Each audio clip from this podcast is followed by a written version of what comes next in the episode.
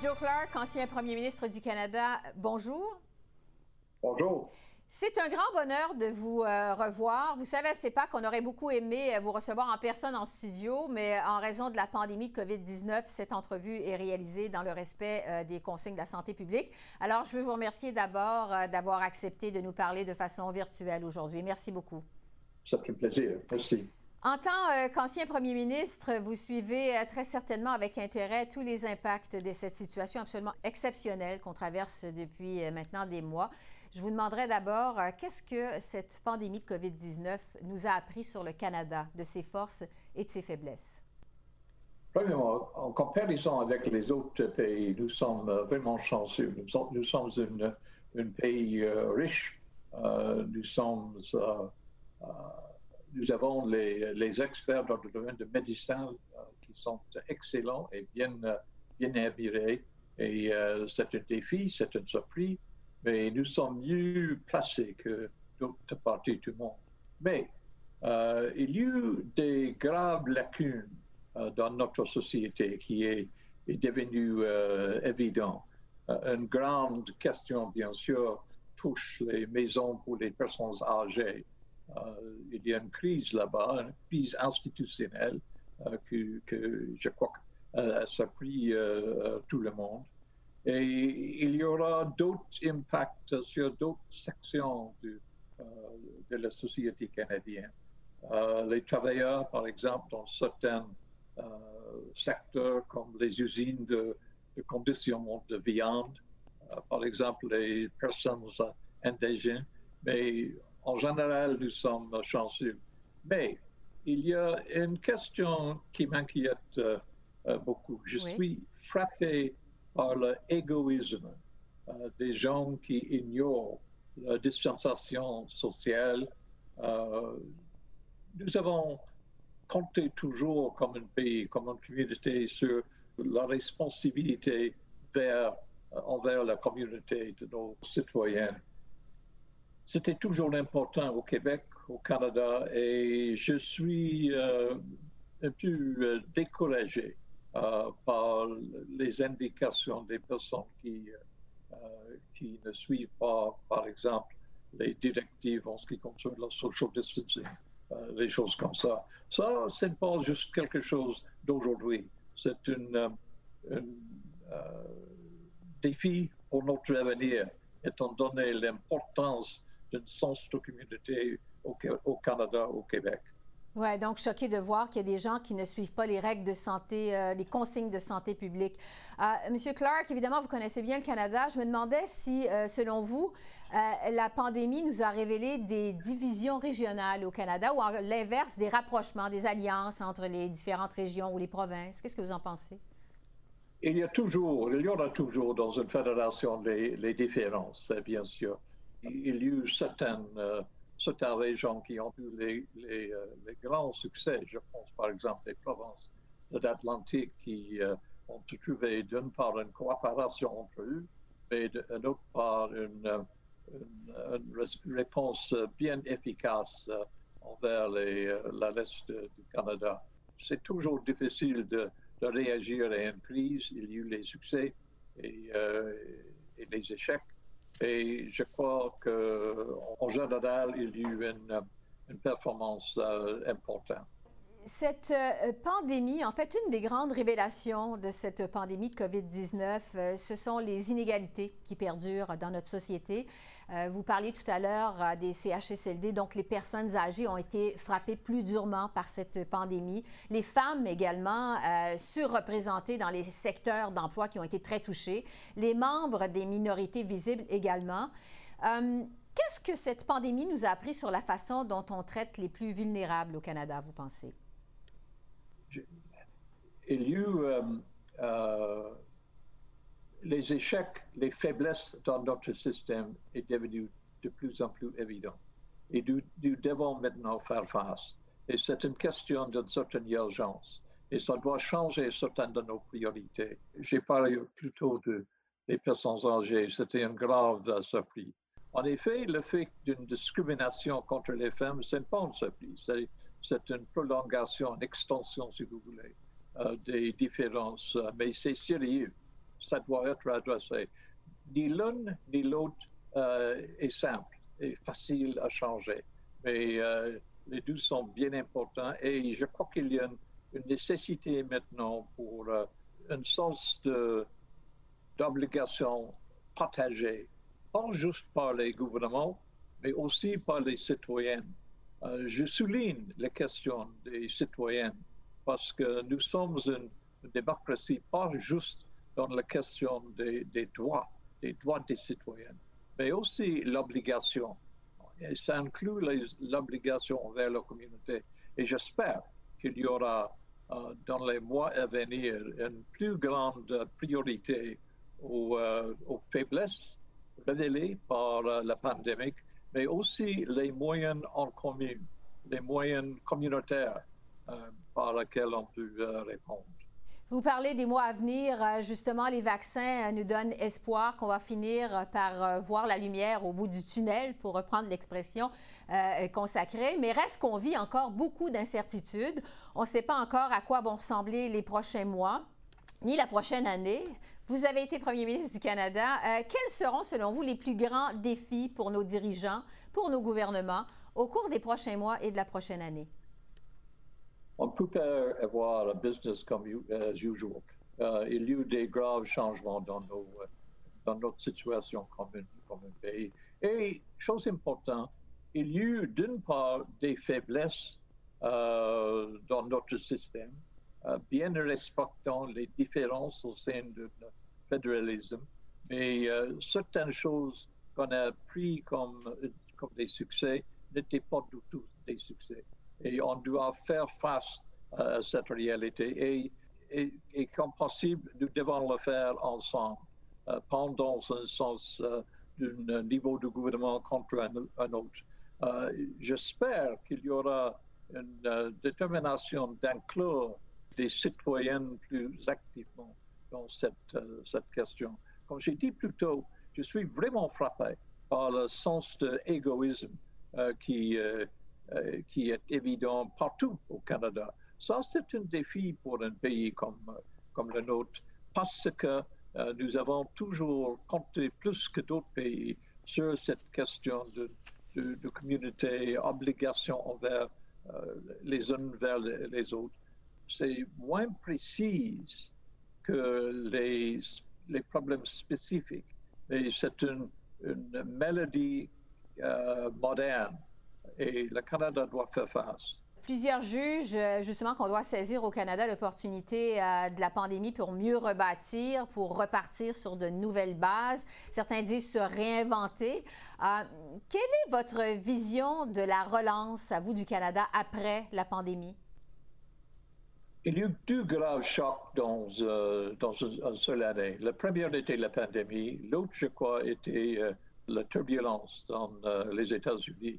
Et ça souligne deux choses. La première est la nature de, notre relation avec, avec les États-Unis.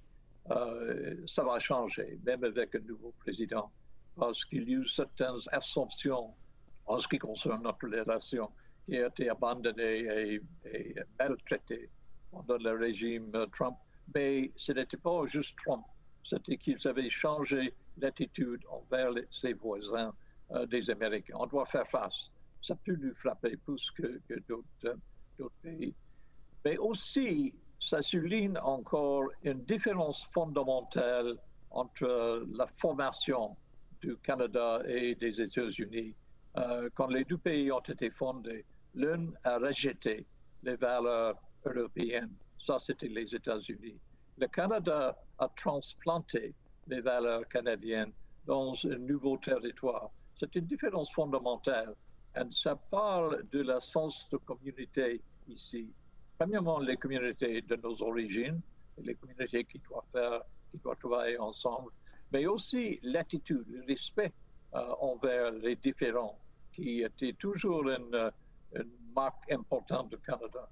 Je crois que nous devons euh, reconsidérer nos racines et euh, prendre des leçons contemporaines euh, de notre histoire qui est pas juste distincte de celui des États-Unis, mais aussi un avantage. Nous sommes mieux placés que la plupart des pays du monde pour agir ensemble. Et nous devons trouver les moyens concrets, euh, les nouveaux moyens souvent euh, de faire ça. Euh, cette crise sanitaire, euh, M. Clark, toutes les décisions qui ont été prises dans le cadre de la crise, les impacts, bon, ça a eu des impacts sur la santé, il y a eu des conséquences économiques. Tout ça, évidemment, a contribué à ébranler la confiance de la population, confiance notamment qu'on va s'en sortir, qu'on va finir par s'en sortir. Comment croyez-vous qu'on peut rebâtir cette confiance en l'avenir au Canada? Premièrement, la confiance en le gouvernement est en déclin partout le monde. Euh, donc, peut-être ça va prendre, peut-être ça prend une crise de nous, euh, nous encourager à changer euh, le cours. Mais les gouvernements, comme le reste, doivent prendre compte des changements assez profonds. nous avons parlé plutôt des lacunes que nous avons découvertes dans notre système. On ne peut pas les ignorer. Ils sont graves et euh, ils sont une indication d'une injustice qui est bien contemporaine. Et euh, ça veut dire que certains de nos systèmes qui ont euh, opéré dans une façon acceptable dans le passé, certains de nos, systèmes doivent être réexaminés par nos gouvernements et si possible, comme possible, ensemble. Et aussi, j'avais pensé toujours qu'il y a une possibilité de mobiliser les intérêts des citoyens dans une plus grande manière. Ça peut aussi avoir l'impact de combattre ce euh, sens d'égoïsme que nous avons euh, noté dans, euh, dans, notre situation, dans notre système actuel. Oui. Visiblement, cet égoïsme vous a beaucoup frappé au cours des derniers mois. Monsieur Clark, je vais terminer avec ça parce qu'on parle de rebâtir la confiance. je vous demanderai à vous, euh, quel est votre degré de confiance envers euh, l'avenir? C'est fort. Euh, j'ai beaucoup de confiance dans, l'avenir, en particulier du Canada, mm-hmm. mais nous, devons le, devons le mériter. Ce n'est pas un cadeau pour nous, c'est quelque chose, un, potentiel, une capacité. Nous sommes plus conscients maintenant de nos échecs du passé. C'est un grand surprise. on doit faire face avec eux, mais aussi prendre des leçons. Mais en général, euh, j'ai confiance si on peut établir un sens de vraie coopération, pas juste parmi nos gouvernements, mais entre nos gouvernements et notre société. Donc, vous avez espoir, vous êtes optimiste. Je suis optimiste euh, par nature, mais j'ai euh, espoir aussi en ce qui concerne le Canada.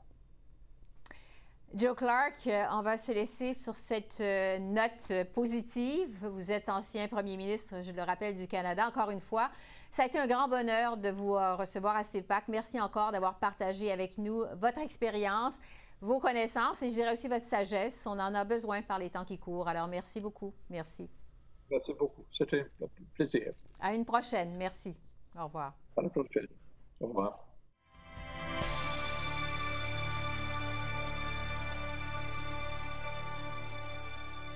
Madame euh, Monique Leroux, bonjour.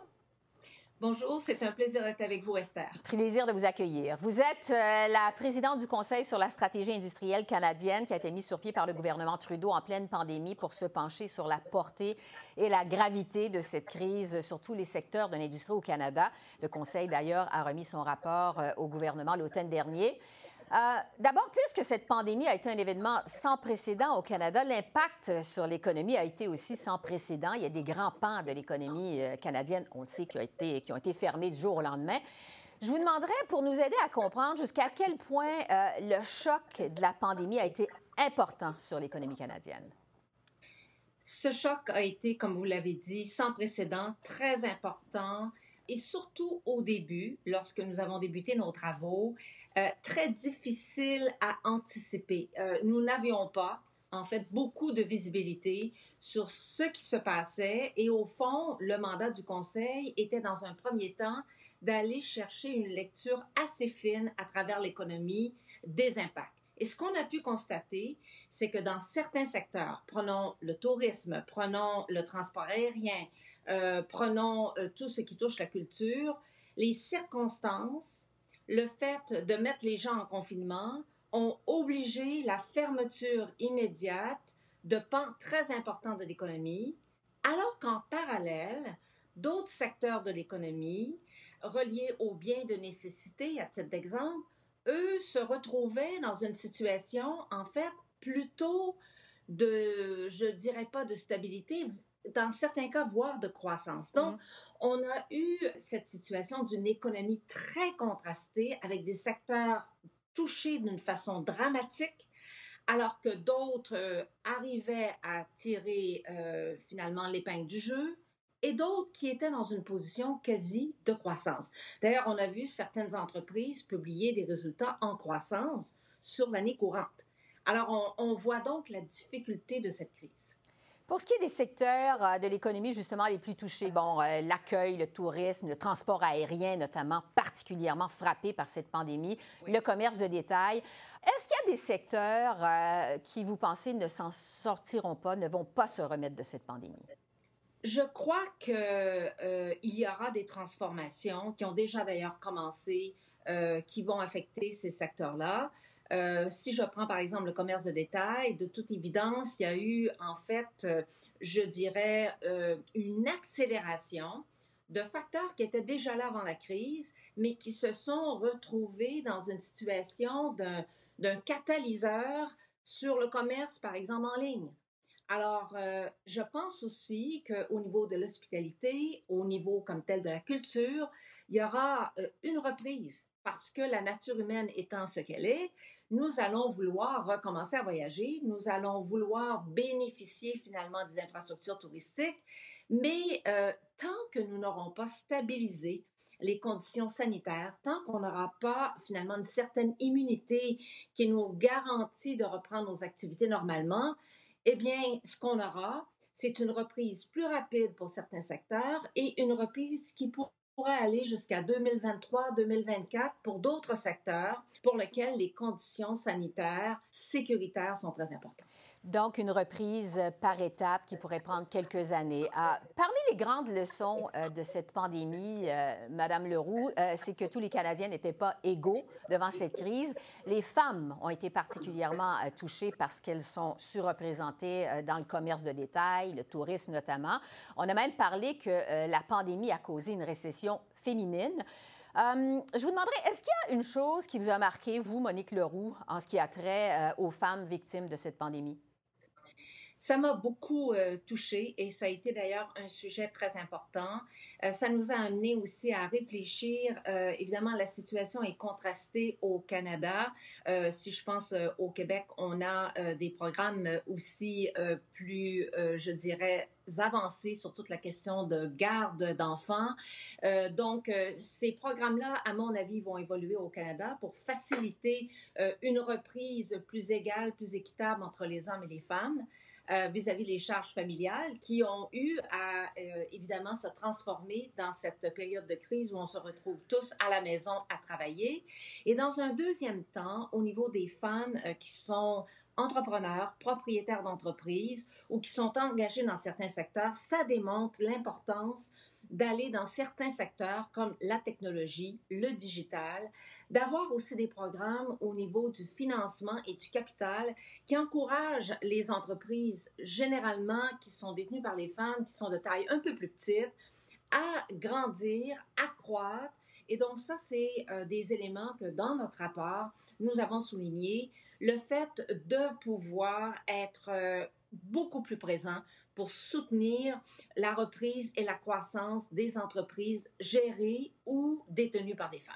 Alors, c'est vraiment un sujet de préoccupation. Oui, parce qu'on parlait il y a un instant des horizons de la reprise. Est-ce que vous pensez que les femmes pourraient être les dernières à s'en remettre, à ne plus subir les conséquences économiques de cette pandémie? J'ai tendance à vous dire que si le gouvernement euh, prend note de certaines de nos recommandations, ça ne sera pas le cas. ça va être à suivre avec intérêt. Euh, maintenant, pour ce qui est de la confiance dans l'économie canadienne, parce qu'évidemment, avec un choc pareil, euh, Ça ébranle la confiance euh, des euh, investisseurs, euh, des gens d'affaires. On sait que le Québec et le Canada sont reconnus pour leur créativité, leur fibre entrepreneuriale. On pense notamment au Cirque du Soleil, qui est un exemple de réussite mondiale, mais qui a dû se résigner à se placer sous la protection contre la faillite en pleine crise, en pleine pandémie. La pandémie, donc, a été extrêmement euh, stressante, euh, difficile pour des entreprises, d'autres pour les propriétaires de PME euh, notamment. Ça a été stressant. Est-ce que dans un monde post-COVID, on va avoir perdu, vous pensez, notre fibre entrepreneuriale? Est-ce qu'on va avoir moins d'appétit pour partir en affaires? Je ne le crois pas. Mais je crois que la crise nous aura apporté des leçons. Mm-hmm. Et je pense que toute crise nous apporte des leçons. Si on pense à celle euh, de 2008-2009 au niveau de la crise financière, à titre d'exemple, ça a amené des changements extrêmement importants euh, au niveau du secteur financier dont on bénéficie, puisque finalement, si je regarde la situation canadienne, on s'est retrouvé avec un secteur financier plus robuste qui nous a permis, à toute fin pratique, d'avoir euh, les banques canadiennes et les institutions financières canadiennes euh, contribuer à absorber le choc. Alors, ce que je pense euh, qui va arriver, c'est que je crois que l'esprit entrepreneurial sera toujours là. D'ailleurs, le rapport s'y penche et souhaite encourager par différentes mesures euh, des écosystèmes qui vont permettre la croissance, le développement d'entreprises canadiennes qui devraient se positionner à l'échelle mondiale et créer plus de richesses en fait au Canada dans des positions de leadership euh, dans certains secteurs d'activité. Mais en même temps, on aura appris un certain nombre de leçons sur l'importance de la résilience, euh, l'importance de pouvoir positionner correctement le levier financier, l'importance aussi d'avoir réfléchi à comment chacune des entreprises peut se retrouver exposée à différents chocs. Alors moi, je pense que cette crise-là va nous amener sur le plan économique, gouvernemental, à réfléchir à une gestion de risques qui nous amène à penser que certains risques sont possibles et qu'est-ce qu'on doit faire pour pouvoir mieux anticiper cela dans nos chaînes d'approvisionnement, dans le secteur, par exemple, des sciences de la vie, dans euh, certains secteurs d'approvisionnement alimentaire. Je donne quelques exemples. Et cette même euh, réflexion sur la résilience, la durabilité, la pérennité de l'entreprise et une gestion, je dirais, prudente euh, de son bilan et de ses affaires financières vont aussi être dans l'esprit des entrepreneurs. Donc, des leçons à en tirer. Euh, le temps file. Je veux vous entendre sur nos déficits. Cette pandémie, euh, on le sait, a eu pour effet de faire exploser euh, nos déficits au Canada. Juste pour cette année, c'est 382 milliards de dollars. C'est énorme. On ne voit pas le jour où on va reprendre le chemin de l'équilibre budgétaire au Canada. Est-ce que nos déficits qui sont historiques vont nuire à la reprise économique canadienne post-COVID? Je pense que dans l'ensemble euh, du monde actuellement, tous les pays prennent des mesures très importantes. Euh, le Canada l'a fait et je pense que c'était la bonne chose à faire euh, dans le contexte de cette année. Je crois que ce qui est important, et nous en parlons beaucoup dans le rapport, c'est de se donner une trajectoire. Une trajectoire qui permette euh, finalement aux Canadiens, qui permette aux investisseurs de pouvoir continuer d'avoir confiance dans une gestion rigoureuse des finances publiques par une trajectoire qui va nous permettre, par certains ancrages, qui va nous permettre à un moment donné de penser qu'à un certain horizon de temps, nous pourrons revenir euh, à une situation euh, plus, je dirais, acceptable sur le plan des déficits, mais en même temps qui nous permettra de gérer euh, la dette en fonction de la croissance économique. Donc, en conclusion, dans notre rapport, nous proposons en fait des programmes d'investissement privé-public sur l'horizon des prochaines années qui permettraient, dans un horizon de 2030, d'avoir une croissance économique additionnelle et donc qui permettrait de mieux gérer la dette, tout ça dans une approche transparente et rigoureuse. Et je pense que avoir ces points d'ancrage sont des éléments qui certainement vont influencer le gouvernement et la préparation du prochain budget. D'ailleurs, la ministre des Finances a indiqué l'importance d'avoir de tels ancrages. Oui, c'est ça, l'importance de se discipliner davantage. En terminant, Monique Leroux, euh, bon, on dit souvent que euh, dans chaque crise, il y a une opportunité, dans chaque choc, il y a une occasion. Quelle aura été, euh, selon vous, la plus grande opportunité euh, économique, je dirais, que la pandémie de coronavirus aura apportée au Canada? Euh, j'aurais tendance à vous dire, et ça, c'est tiré de toutes les consultations que nous avons faites auprès de, je dirais, mille quelques personnes au Canada, directement et indirectement, la solidarité d'une certaine manière. Le sens des personnes à qui nous avons parlé, d'un engagement renouvelé, en fait, envers l'économie canadienne, envers le Canada, euh, une, intention d'un très grand nombre d'entreprises, d'entrepreneurs, d'associations, de groupes, euh, de parties prenantes à vouloir contribuer positivement et faire en sorte euh, que le Canada, suite à cette crise, prenne une position de leadership renforcée à travers le monde et soit peut-être un leader dans tout ce qui touche les questions RSE. Donc, les questions qui touchent les responsabilités sociales, environnementales et de gouvernance de nos entreprises et de nos gouvernements. Alors, euh, voilà un peu un souhait euh, finalement que je partage avec vous à ce moment-ci. Alors, euh, Monique Leroux, présidente du Conseil sur la stratégie industrielle canadienne et ancienne grande patronne, je dois le mentionner aussi, du mouvement des jardins. Merci beaucoup d'avoir partagé vos lumières, votre expérience avec nous. C'est très apprécié. Un grand merci. Au.